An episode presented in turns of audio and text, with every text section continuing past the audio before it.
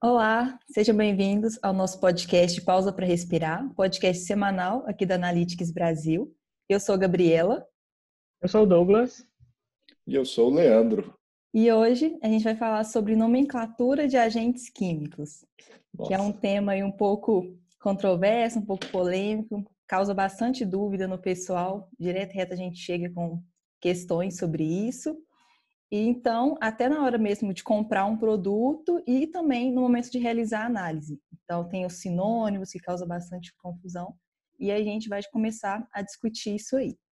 Uhum, legal. Esse é um tema bem legal, Gabi. Eu tenho, às vezes, eu sempre recebo dúvidas sobre isso no meu Instagram também e nas várias plataformas que o pessoal entra em contato comigo, né? Justamente perguntando sobre nomenclatura. Geralmente é quando tem a gente no, no português é, é, ruim que às vezes a gente tem os halogênios ali, cloro, flúor e esse pessoal, e eles no estado gasoso, né, o estado molecular deles não tem diferença do português, gás cloro e cloro, né, diferente do inglês que você tem o chlorine e o chloride. Então lá tem diferença, mas para a gente às vezes o pessoal fica com muita dúvida. Ah, tem cloro aqui, tem que fazer amostragem de cloro. É muito comum a questão do benzeno. É bom a gente cobrir isso aí para ajudar a turma, porque acaba chegando muitas dessas dúvidas para vocês na hora do suporte aí na Analytics também, né? O pessoal quer que quer avaliar. Às vezes o pessoal pede umas análises que não tem nada a ver e vocês têm que atuar direto com eles, né? Uhum. Não, com certeza. E uma letra pode fazer muita diferença. Hoje eu recebi uma solicitação mesmo de isobutano. Estava escrito isobutano, mas na verdade era isobutanol. Nossa. Então aí, um Lzinho já faz toda a diferença, já é um outro produto, né? Uhum. E aí, Leandro, para a gente começar, por que que existem tantos nomes diferentes aí para o mesmo agente? Para o mesmo agente? Deixa eu pensar, Gabi. Por mesmo a gente, eu acho que é, é porque a nomenclatura foi instituída oficial, né, pela IUPAC, né, que é a União Internacional de Química Pura e Aplicada. Eu acho que não tem tanto tempo, né, de você pegar aí na história da química como que as coisas, as pessoas começaram a chamar algumas substâncias. Isso aí vai vem desde algumas coisas, desde a, sei lá, Grécia antiga. Eu vou chutar aqui, mas tem muitos nomes às vezes que vêm vêm sendo carregados aí ao longo da história por muito tempo. E se a gente for pensar em nomenclatura de substâncias químicas, né, isso foi instituído é, tá na história recente, né? Se a gente for parar para pensar isso, apesar que já tem muito tempo, mas se você contar a história da humanidade, é, tem pouco tem, tem pouco tempo, né, na história da Um outro ponto interessante também é que às vezes os nomes comerciais, né, que empresas dão, acabam tomando, tomando uma popularidade muito grande, né, Leandro? Uhum. Grandes marcas viram uh, aí o nome da coisa. E a gente vê isso não só na química, por exemplo, todo mundo conhece aí Bombril, né? Ninguém fala palha de aço, a gente fala Bombril. Então, na química, a gente tem muito disso também, né? A gente tem aí o ácido muriático, soda cáustica, e aí que não são nomes químicos exatamente, mas são nomes é, comerciais que se popularizaram muito. É, e você pega esse nome só da cáustica, né? Então, provavelmente, se a gente for pegar a história desse nome, então isso aí deve ser muito antigo. As pessoas não deviam nem saber o que que é, qual que é a composição da soda cáustica, né? Que é o hidróxido de sódio. Mas ele tinha viu alguma coisa ali que tinha alguma propriedade alerta da basicidade, chamava o negócio cáustica, que queimava. Então, tem, se a gente for contar isso, deve ter muitas histórias aí de percepções mesmo, olfativas, olfativas e paladar, sensações que algumas substâncias às vezes causaram, que podem gerar essa confusão e as pessoas perder. Isso aí foi se carregando ao longo da história, né? Exatamente, Leandro. E, e para a gente que é químico, né, a gente entende que assim na IUPAC, uh, o nome, ele, cada partezinha ali do nome, ela tem um significado muito importante para determinar como que é aquele composto, como que é aquela estrutura, né? Por exemplo, a gente entende aí que se termina com OL, né? OL geralmente é um álcool, ou que se tem um prefixo but, met, prop, a gente entende ali quantos carbonos tem na cadeia principal daquele agente. Por exemplo, sufixos aí, por exemplo, en, in, que, uh, exemplificam qual, qual o número de ligações que tem ali naquela molécula. Enfim, é uma informação de química que a gente traz aí desde o ensino médio, né? Mas é uma informação essencial para a gente fazer um, uma boa higiene ocupacional? Douglas, essencial eu julgo que não, porque a gente hoje tem várias fontes de pesquisa, né? Eu acho que ninguém tem que saber isso de cabeça. A gente carrega isso aí por causa da nossa formação. Nós três que estamos aqui, o Rodrigo que está ausente hoje, somos químicos de alguma forma, né? Você e Gabi engenheiros, eu e o Rodrigo bacharéis em química. Então, ah, essa nomenclatura é muito fácil para a gente, principalmente moléculas simples, né? Não vou falar que todas as nomenclaturas são fáceis para a gente, porque na hora que você vai pegando, a gente vai pegando moléculas mais complexas, aí a gente começa a travar, mas as moléculas ou compostos, né, que a gente encontra no dia a dia da, da higiene ocupacional, geralmente é, a gente sabe elas bem de cabeça, né? Mas não é essencial porque até algumas substâncias eu não sei de cabeça. Então hoje eu poderia gastar um tempão para tentar chegar lá, usar o sufixo, igual você falou, o prefixo do negócio. Por exemplo, o hipoclorito de sódio. Beleza, eu nunca sei, eu sei que tem um cloro e um oxigênio, mas a proporção de cloro e oxigênio ali eu nunca lembro da minha cabeça. Então o que, que eu faço? Eu digito hipoclorito de sódio no Google, fazendo pego a fórmula molecular. Se eu precisar, e muitas vezes a gente sequer precisa disso. E tem outra questão aqui, para que, que eu uso? Aí se tratando em moléculas orgânicas, né? É para tentar prever é, a tendência delas se volatilizarem no ambiente.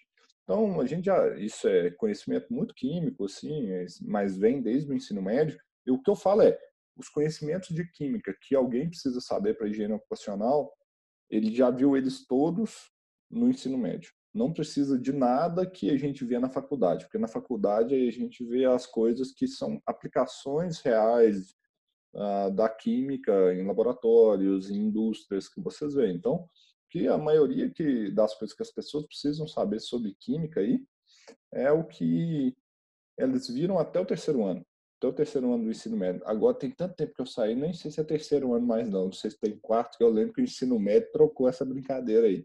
Mas é, até quando eu estudava era terceiro ano. Quando eu terminei também, tem tanto tempo assim não, mas era terceiro ano também. Então, assim, são propriedades físico-químicas básicas. Então, por exemplo, quanto maior o tamanho da molécula, quanto maior a massa molecular dela, maior é a, é, menor é a pressão de vapor, ou seja, menor a tendência dela ir para o estado é, do estado vapor. Aí você vê as questões de ponte de hidrogênio, então um álcool, uma água, uma acetona. Então a gente tem umas noções para prever, mas esses são assuntos que não impedem das pessoas entenderem ou consultarem. Então, assim, isso facilita a nossa vida, mas é falar que é coisa de outro mundo, não. As pessoas têm que saber um mínimo de nomenclatura, que são aquelas que eles aprenderam até o terceiro ano, gente. Então, assim, não é nada demais, demais, não. É saber o que é um ol, a terminação ol numa molécula, saber o que é um nitrato, um nitrito, a diferença, sulfato, sulfito ou sulfeto, são coisinhas básicas assim para conseguir chegar pelo menos em qual composto a gente está lidando, né? Uhum. E realmente não trazer isso como se fosse um bloqueio, né? Porque é o que a gente vê muito do pessoal é, ai, nossa, química é muito difícil, e se eu não sei isso aqui, eu não vou poder fazer nada, e não sei o quê. E aí acaba trazendo isso como um bloqueio pessoal, sendo que hoje a informação, igual você, eu vi você falando numa das suas lives, o senhor Google, ele traz tudo isso para a gente de uma forma tão fácil, tão compreensível, tão acessível, né? É, não, eu acho assim que as pessoas às vezes têm a falta impressão, a falsa impressão por eu ser químico, essas coisas saem tudo da minha cabeça, né? A gente, eu acho que uma das ferramentas que a gente mais usa na Analytics é o Google. Antigamente, até para o pessoal entender, durante a nossa faculdade, eu pelo menos tive que passar muito tempo na biblioteca. Na, na biblioteca lá, eu lembro até hoje, assim, não, não sei se vocês passaram por isso também, mas trabalho buscar propriedades fisicoquímicas da substância, buscar dados. Aí eu tinha que entrar no, na, na, biblioteca do departamento de química, buscar handbook, buscar um monte de coisa que dava um trabalhão danado, danado. E assim, eu não tiro essas coisas da minha cabeça, né? As pessoas às vezes têm essa, ah, o Leandro é química, sabe isso de cabeça. Não, hoje Google joga o nome da substância ali e me responde, porque tem várias bases de dados excepcionais sobre as substâncias químicas já online. Então, muita coisa que a gente usa no nosso dia a dia está lá, a gente pesquisa, a gente não sabe isso de cabeça. Igual eu falei, eu acho que o principal, Douglas e Gabi, principal que as pessoas têm que saber de química é um mínimo de nomenclatura e saber a diferença entre um composto orgânico e um composto inorgânico. Acabou, cara. Isso aí é, é o básico que você tem que saber. O que é um composto orgânico, o que é um composto inorgânico.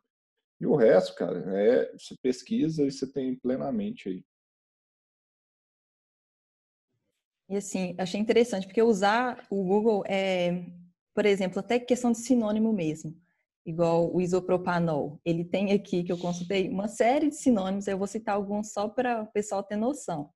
Isopropanol pode se chamar 2-propanol, álcool isopropílico, dimetilcarbinol, álcool sec-propílico, petrorol, avantino e lutosol. Então, assim, se você depara com algum, algum desses nomes, você tem que pesquisar e ver se de fato tem, tem avaliação para aquilo, qual é esse agente, conhecer ele então, não pode abrir mão desse tipo de ferramenta. Isso também pode causar uma série de confusão, né, Leandro? E aí eu queria que você falasse para a gente também das consequências disso, de fazer uma avaliação errada de um agente, pensando que é um, na verdade está avaliando o outro. Quais seriam as consequências dessa confusão?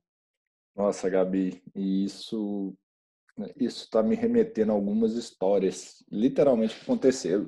Graças a Deus, não comigo, porque essa minha formação ajuda, mas com é, alguns clientes de uma outra empresa que eu trabalhei. Antes de vir para Analytics, eu trabalhava em um outro laboratório e acabava que lá a gente não tinha uma estrutura muito tão legal igual que vocês fazem de suporte e ajuda aos clientes, né? Então, eu estava começando também na carreira, não, não tinha muita ideia. Então, eu lembro até hoje, eu trabalhava aqui em BH, nesse pequeno laboratório, e o cliente foi solicitando informações, etc. E foi algo parecido, se não foi o, o propanol, foi algum desses álcools, igual se foi butanol ou alguma coisa.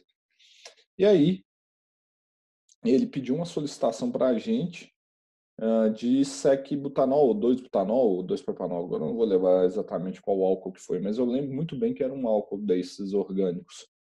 E ele fez a amostragem. Por sorte, eles eram amostrados no mesmo amostrador, as vazões os volumes não diferenciavam tanto. Então a coleta foi feita legal. Porém, na hora que ele foi solicitar a análise, ele não se atentou em colocar o 2 propanol ou 2 butanol, colocou só propanol, N butanol, ou I butanol, qual que seja lá. O que, que aconteceu? Quando a gente fez a análise, a gente fez a análise do propanol, que são compostos completamente diferentes e às vezes tem limites de exposição até diferentes. E nessa época, alguns anos atrás, eu não olhei na CGH agora, tinha diferença. Você tinha um limite para 2-propanol e tinha um limite para propanol. E aí, esse cliente não notou e foi fazendo as coisas. Lá na frente, alguns meses depois, ele, eles questionaram se a gente conseguia voltar atrás e buscar esses resultados. E aí não dava. Não dava, ele perdeu o trabalho, perdeu o cliente, o cliente ficou pé da vida, e ele teve que refazer esse trabalho e jogou muito dinheiro fora e perdeu a confiança do cliente, mas por uma coisa boba, uma pressa, por não consultar a gente se tinha diferença ou não, e a gente não tem como adivinhar, né? Que ele solicitou, a gente tem que analisar. É, é um doisinho, igual você falou no início, uma letra faz total diferente. Imagina uh, o butano e o butanol aí vai ter diferença do, dos, dos coletores, né? Porque vai ser diferente. Mas se for mostrar no mesmo mostrador, você faz a análise completamente errada. E aí você pode enquadrar errado. E eu lembro muito bem dessa história, eu lembro disso acontecendo assim, claro na minha mente, o problemão, e não foi uma análise, foi tipo umas 10, 15 análises que ele fez e ele colocou tudo errado. Então ele jogou muito dinheiro fora. E de novo, eu volto no ponto que a gente conversou e o Douglas puxou aqui não é complexo, é algo simples, é a nomenclatura básica. Se ele olhasse lá no Google coisas que ele aprendeu lá no ensino médio, então ele não precisa nem metade do conhecimento que ele aprendeu no ensino médio para saber essas diferenciações. Então, não é algo que ah, só o cara que é engenheiro que consegue. Não, você é técnico também, você aprendeu química até o terceiro ano. Então é o básico, é o básico do básico. Então você tem que saber o básico da nomenclatura até porque você foi aprovado lá no ensino médio com química, senão não teria feito o curso técnico, né?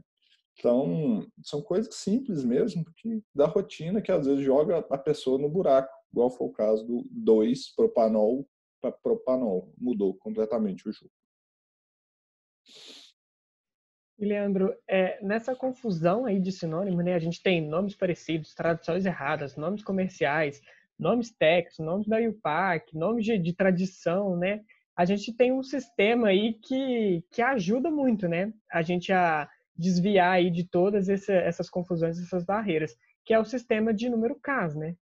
E ele é um sistema muito útil, porque ali sim você vai ter um número para cada componente, como se fosse realmente uma identidade ou um CPF, né? Uhum. Não, o sistema do número caso é muito legal e ele é a minha salvação, literalmente. Assim, o que mais me mata de raiva na NR15 no anexo 11, Douglas, é não ter o um número caso ali, cara. Eu te falo, o exemplo clássico, de novo, na hora que eu pego aquela norma e vejo lá, butil celossolve, não sei o que é lá, celossolve, eu falo, que porcaria que é essa? Eu toda vez eu tenho que ir lá no Google, eu nunca lembro o que é um butil celossolve, etil celossolve, acetato de butil celossolve.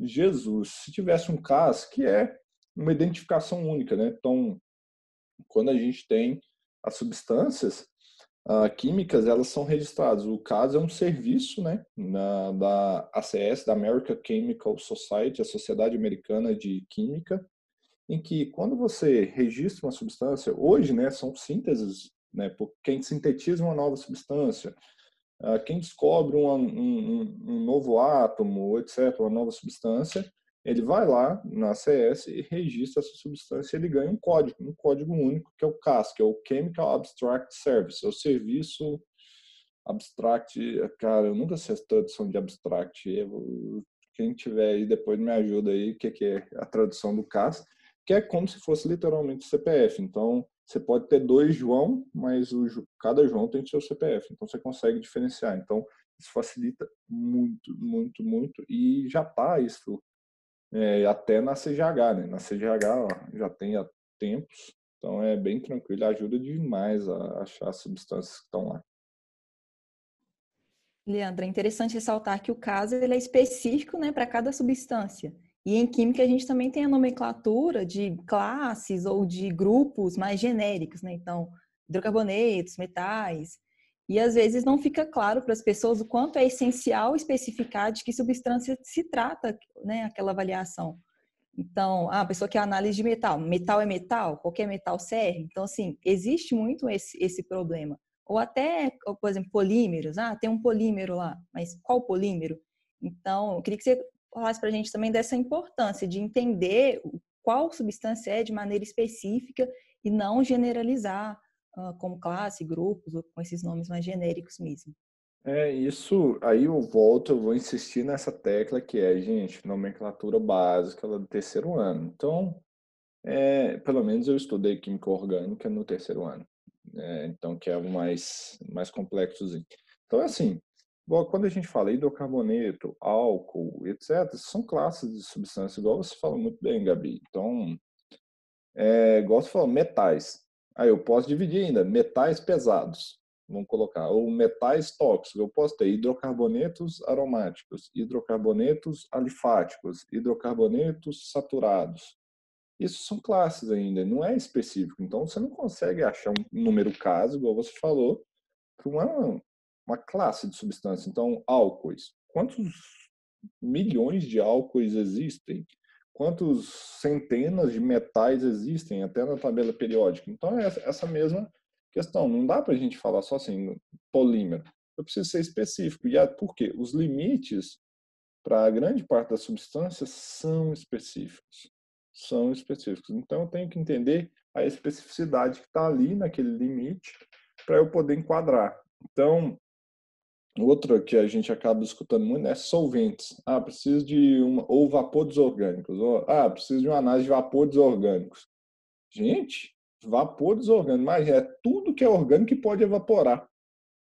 Eu acho que as pessoas, tipo assim, é, antes de, de, questionar, de pedir uma análise, eu acho que parar para uma reflexão. Então, preciso de uma análise de vapores orgânicos. A classe orgânica de substâncias é a maior que existe na química. Aí você pega tudo que tá que é orgânico e ainda pode evaporar. Olha a infinidade de substâncias que podem. Eu falaria milhões e milhões de substâncias estão enquadradas em vapores orgânicos. Aí tem uma ah, vapor é, semi semivoláteis, orgânicos semivoláteis, centenas de substâncias. Qual é a linha de divisória entre volátil e semivolátil? São conceitos, conceituações que às vezes a indústria criou ali para alguma coisa, mas em química não faz o menor sentido.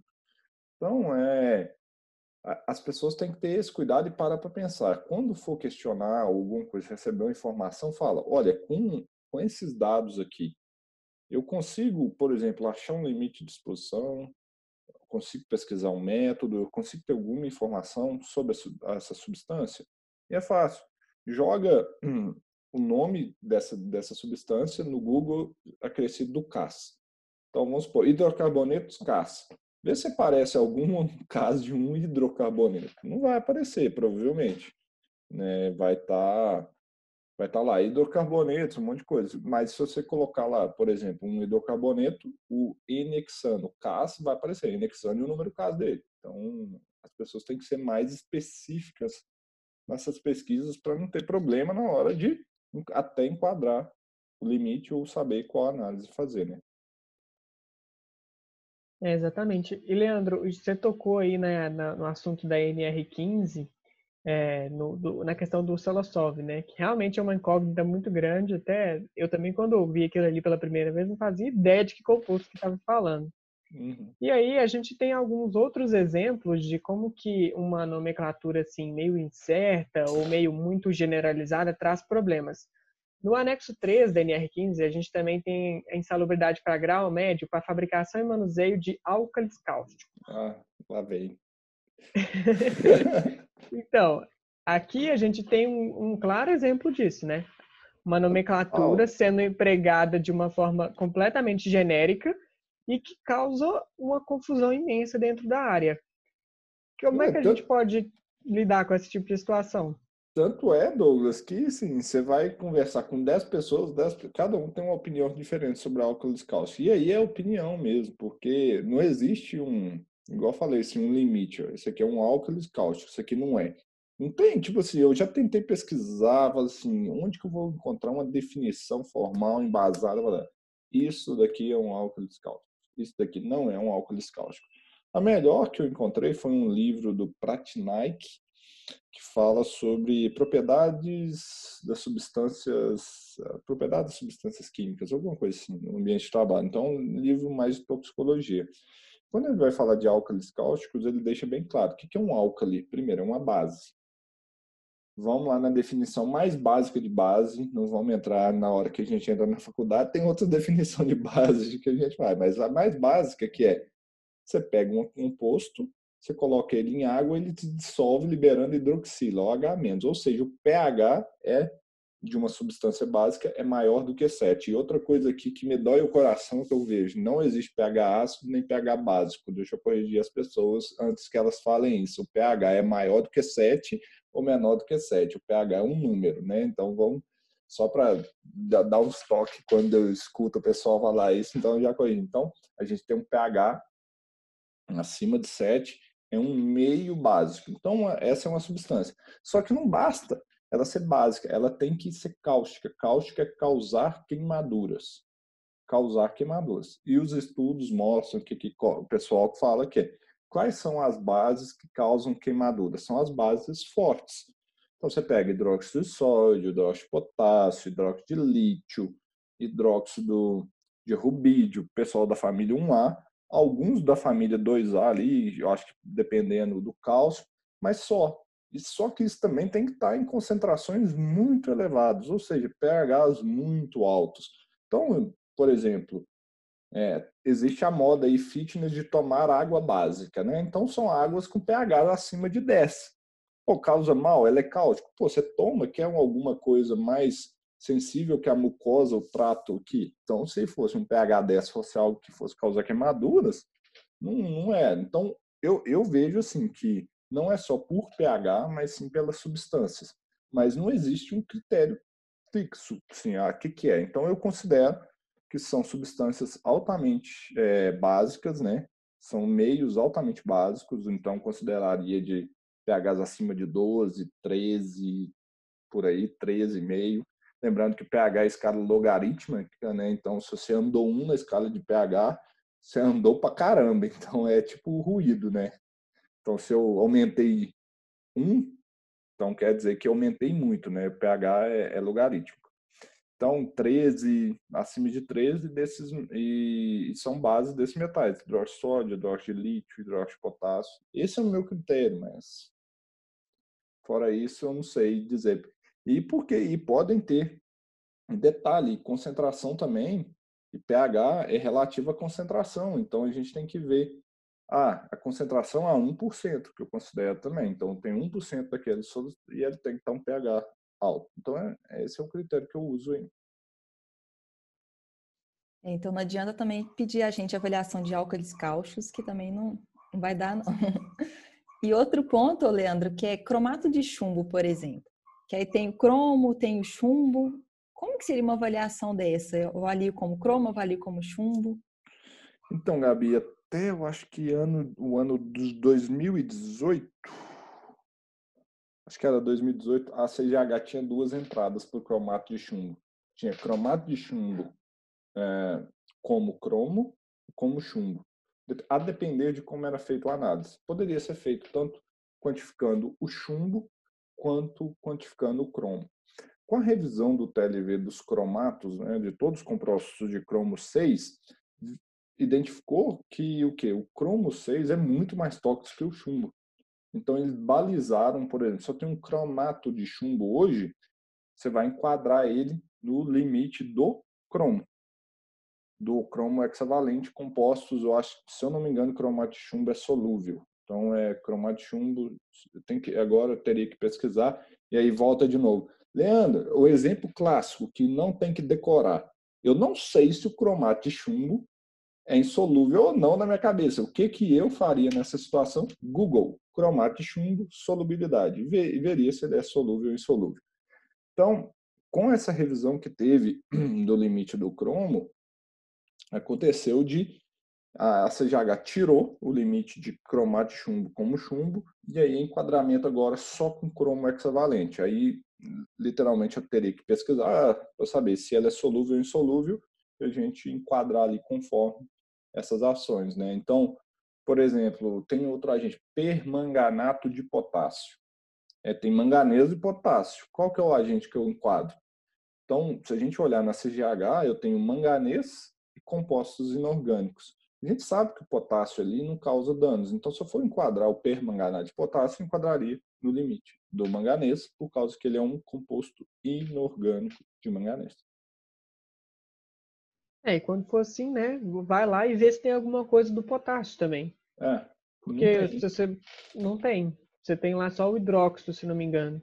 Então você vai pelo, pelo por eliminação mesmo, pelo óbvio. Se você não tivesse conhecimento de que o potássio ele não não causa nenhum problema, né? Isso é interessante, essa... Douglas. Só para um parênteses antes de você entrar no outro tema, que eu já vi muitas pessoas às vezes me pedir para fazer varredura de metais e falar assim, ah, inclui aí para mim sódio, potássio, lítio, não sei o que lá. Não vejo por quê. Não faz o menor sentido, principalmente se a gente pegar sódio, a tendência é pegar sódio pra caramba, porque tem sódio em tudo quanto é lugar. Então, é... E não, não faz sentido você ter o metal pelo metal ali. Então, tem que olhar realmente se tem ou não no, os limites. É, o, o, comentário que eu ia fazer só em relação à questão do, do cromato que a Gabi trouxe para a gente, né? Da importância aí de diferenciar os tipos de cromo. Até chegou uma solicitação recente no laboratório lá, uh, na Analytics para a gente, no caso, e aí o cara havia solicitado o cromo hexavalente, enviamos o amostrador adequado e as orientações para o cromo hexavalente. Na hora de preencher a cadeia de custódia, ele colocou só cromo.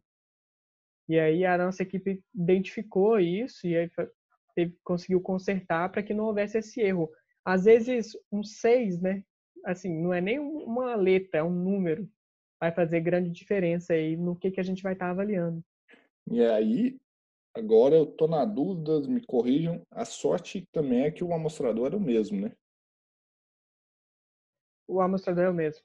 Senão teria um problema. Imagina se ele pede um amostrador lá e faz a coleta do negócio, faz a coleta errada e manda. Ele perdeu um dia de serviço. Então, é ter noção, é, são noções literalmente química para higiene ocupacional. Para quem está na lida no dia a dia, eu, eu não vejo que precisa ser um expert, não. Quem pesquisa, quem é toxicologista, quem está em laboratórios, tudo bem, aí tudo bem, mas o cara que está lá no campo de batalha mesmo, não precisa. E além de tudo, tem todo o suporte nosso, né, Douglas? Vocês têm um canal livre, qualquer informação, às vezes manda um WhatsApp ali, está na dúvida em campo, não tem motivo para ter dúvida, né? Manda um WhatsApp lá para a equipe de suporte, tem diferença disso, disso, a gente ajuda na hora ali. Então, é, é para isso que a gente está aqui também, para dar suporte para vocês na hora que vocês travarem algum ponto da química, né? Nossa equipe nossa equipe inteira é de químicos, né? Então, isso aí para a gente é, é, fácil. Então, às vezes a gente não tem que nem pesquisar no Google. Quando a pesquisa, quando é um negócio mais cabulosinho, aí a gente tem que pesquisar no Google para dar um, uma resposta. Google é forma só de brincadeira, mas pode ser em outras plataformas. Mas a, a gente está aí realmente à disposição para ajudar com tudo. Inclusive já chegou dúvida para mim assim, qual que é o caso do benzeno? Qual que é o caso do tolueno? E aí, como que eu vou responder? Eu respondo, né? Mas acho que seria mais rápido para ele se ele olhasse no Google. Sim, e aí agora vai ter o HO Fácil Web, que aí eles podem entrar lá também e ver qual que é o caso. Basta digitar o nome da substância e vai vir um caso lá deles também. Então, a gente está criando esse, essa plataforma que vai facilitar muito a vida de todo mundo aí na hora de pesquisar os agentes, né? Sim. Exatamente. Nesse caso do cromo mesmo, a, a, método de análise é diferente. Então, a gente conseguiu identificar isso antes, né? Então, o pessoal uhum. pode contar com esse apoio também. Quando a gente conseguir identificar o erro, a gente consegue agir a tempo, né? E, Leandro, um outro ponto também é do seu curso mesmo, né? Do método Fácil. Quantas horas, mais ou menos, que você gasta aí para falar sobre nomenclatura? Pra gente ter uma ideia. Então, Gabi, lembra isso, aí? Isso é interessante. É, são alguns, acho que são menos de 20 minutos, assim. Eu dou exemplos práticos de o que, que eles têm que identificar. E fluxogramas, né? O que, que é uma substância inorgânica e tal, que é o principal. E na hora que eu vejo, assim, os feedbacks que eu tenho escutado do pessoal, é que isso resolve 99% dos casos dele. Então, assim, eu acho que são algumas aulas lá, deve, vamos, vamos colocar aí 30 minutos de aula gravada sobre nomenclaturas de substância. Então, é, a minha abordagem é algo prático, né? Eu não, não, gosto de perder muito tempo com o sexo dos anjos. Ah, isso aqui é um sulfito, um sulfato, a diferença do sulfeto, ah, eu, sabe? Não tem, às vezes, que ficar bem é, na prática. Beleza, vou olhar isso aqui, o que, que eu preciso saber? Isso aqui é inorgânico, orgânico, isso aqui é um álcool, hidrocarboneto, a diferença, o que, que impacta? É literalmente o que eles precisam saber aí se quiser dar um passo a mais para aprender mais química, nós podemos também, mas eu acho que ah, pelos, pelos relatos, né, isso aí resolve o problema de 99% das pessoas. Entender o básico e saber onde buscar informação, né? É eu costumo falar que é uma frase que eu não sei se eu já falei para você, Gabriel, mas eu já falei bem lá na Analytics, é fazer o básico bem feito. Às vezes a gente tenta inventar demais a moda, firular o negócio, fazer, mas o básico está sendo bem feito. Então, é uma coisa que eu tenho trazido para mim, que é isso. Toda vez que eu quero propor alguma coisa no Analytics ou alguma coisa para vocês, eu faço, peraí, o basicão já está sendo bem feito? Porque se o basicão estiver bem feito, você já está na frente de 80% das pessoas. Então, acho que é isso. Quando fala de nomenclaturas, é básico da nomenclatura. Atende 90, 99% do que você precisa. Então, acho que a gente vai ficando por aqui, né? A gente tirou muitas dúvidas aí, trouxemos até a polêmica para o Leandro discernir sobre. E vamos definir, então, a palavra-chave desse podcast, né? Se você assistiu daqui até agora, a gente queria saber, né, se você conseguiu acompanhar a gente até o final. Qual que vocês acham que pode ser a palavra de hoje? Eu acho que clorobenzeno. Aí eu vou falar porque que eu quero lançar um desafio para quem está assistindo aqui. Nomenclatura clorobenzeno eu tenho que fazer análise de cloro e análise de benzeno. Então aí, quem assistiu até agora, quem matou a charada, posta a hashtag clorobenzeno aí no YouTube e a resposta. Que aí Não, nós vamos dar um tempinho que nós vamos contar no finalzinho se precisa fazer análise de cloro e benzeno. Mas enquanto tá escutando, vai digitando nos comentários aí para a gente ver se a galera tá acertando ou não.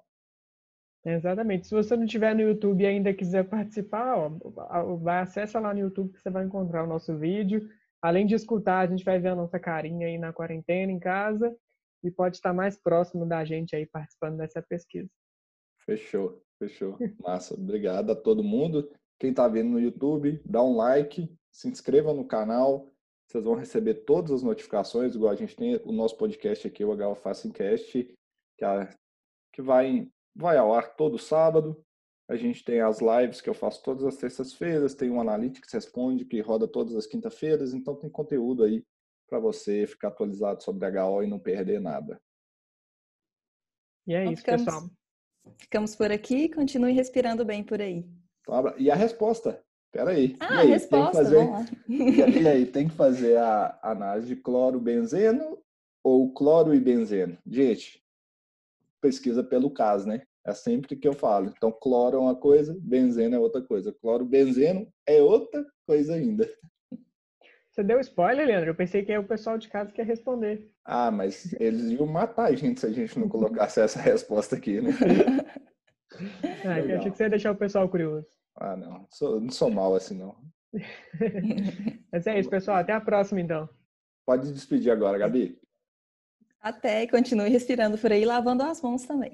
Isso aí, valeu, gente.